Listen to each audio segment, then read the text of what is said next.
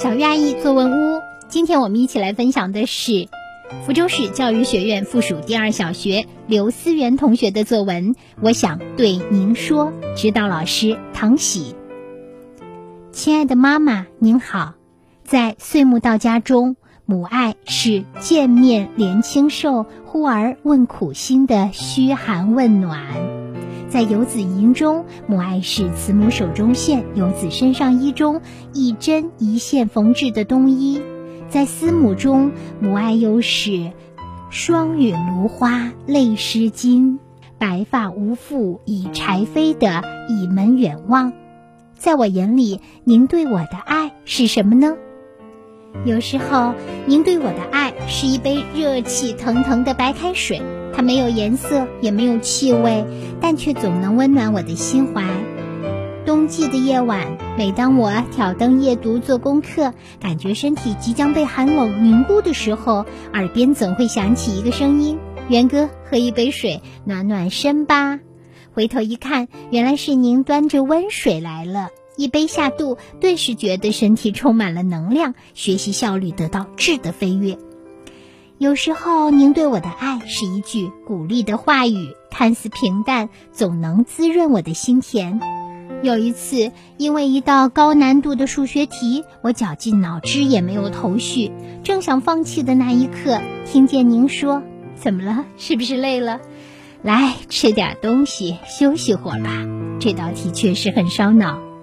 您的话语如同一双暖手，握住了我，让我有了继续前行的力量。最终，我重整士气，以攻坚克难的决心，终于将他一举拿下。有时候，您对我的爱又是一个关心、同情的表情，眉宇之间总能让我感受无比的安心。记得三年级去学游泳时，我不懂换气，喝了许多水，没几日就发了高烧。在急诊室头痛无奈的我，看到您脸上写满了关爱，又听您说好一点了吗？饿吗？要不要买红糖包吃？我点点头，又摆摆手。说实话，谁言寸草心，报得三春晖？您对我的爱，我能如何报答呢？光阴似箭，日月如梭，您对我的爱丝毫未减。如糖化在水里，虽无影踪，却又无处不在。它就藏在那杯热水里，藏在一句句鼓励的话语里，藏在一个个关爱的表情里，伴我成长，给予我力量。祝您工作顺利，身体健康。您的儿子刘思源。以上就是思源同学的一封写给妈妈的信，我想对您说。接下来有请唐喜老师点评。亲爱的孩子们，你和爸爸妈妈可能是无话不说的好朋友，也有可能平时你与他们的交流机会并不多。那如果让你来写一篇“我想对您说”这样的作文，你会不会把平时想对他们说的话写下来，与他们真心的交谈呢？那么，首先这一类的作文该怎么写呀？先分析假题目，看看从题目中能够找到哪些重要的信息。比如第一个字“我”，从“我”中我们可以看到，这是一个是以使用第一人称来写的习作。我想对您说的第二个字“想”。就是一种内心的聚集，你要表达的是心中特别想说的话。我想对您说，第四个字“您”告诉我们，这是一个第二人称，您要写的对象可能是爸爸妈妈或者是其他的长辈。说，告诉我们，这是一个用书信直接交流的方式。那么像这一类的这种。作文该怎么写呢？有给大家提供三种的思路。第一种是，你可以用感恩为主题，选取典型的事例来表达自己对父母的养育之恩的感激。那这种写法是其实是是最简单、最轻松的这个入题方法。第二种的话，就是以沟通为主题，从孝敬父母和为父母着想。这两个方面出发，提出合理化的建议。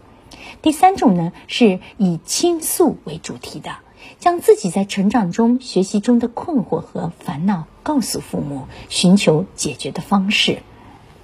那么现在回归到这个刘思源的这篇作文，思源的这封书信结构非常的清晰，给人极大的舒适感。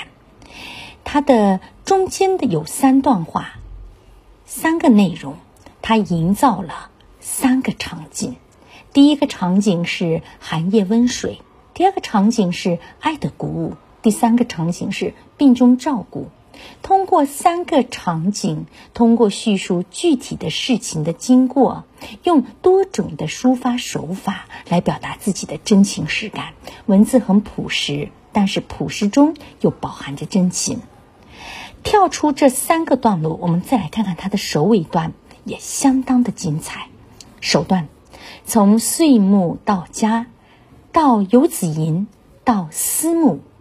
他向我们表述的是母爱是见面怜亲受，忽而问苦心的嘘寒问暖，是一针一线缝制的冬衣，是那倚门远望的场景。你看，一开篇就有三处的引用，使得这篇文章增加了诗性，增加的美感。再看看它的尾段，它的尾段说：“您对我的爱未曾丝毫增减，如糖化在水里，虽无影踪，却又无处不在。它藏在哪儿呢？藏在那杯热水里，藏在那一句句鼓励的话语里，藏在那一个个关爱的表情里。他的母爱通过刘思源的想象，三处的藏。”藏起来，藏起来，藏起来，三个藏极为的精彩，首尾段特别精彩。都说腹有诗书气自华，这文字美，这语言美，这音律美。开头因为了引用而增加的诗性，结尾因为了升华而有了高度。那么同学们，写这样的作文其实是有技巧的，技巧就是。最好写的是情感表达这一类的这种的切入法，事情不求稀奇，但要写的具体细致。同时，你最好能够用多一些的细节描写来打动读者。你要学会抒情，但不能只有抒情，要学会结合具体的事件有感而发。嗯，此外呢，我建议哈。这种书信类的作文写完以后，你可以把作文给你写作的对象看一看，让他，比如说让爸爸妈妈认真读一读，然后在我们的习作后留下你们的回信。书信，书信就是用来沟通的，在沟通中情感就流动起来了。亲爱的小听众们，下一次你也可以尝试写这种类型的作文。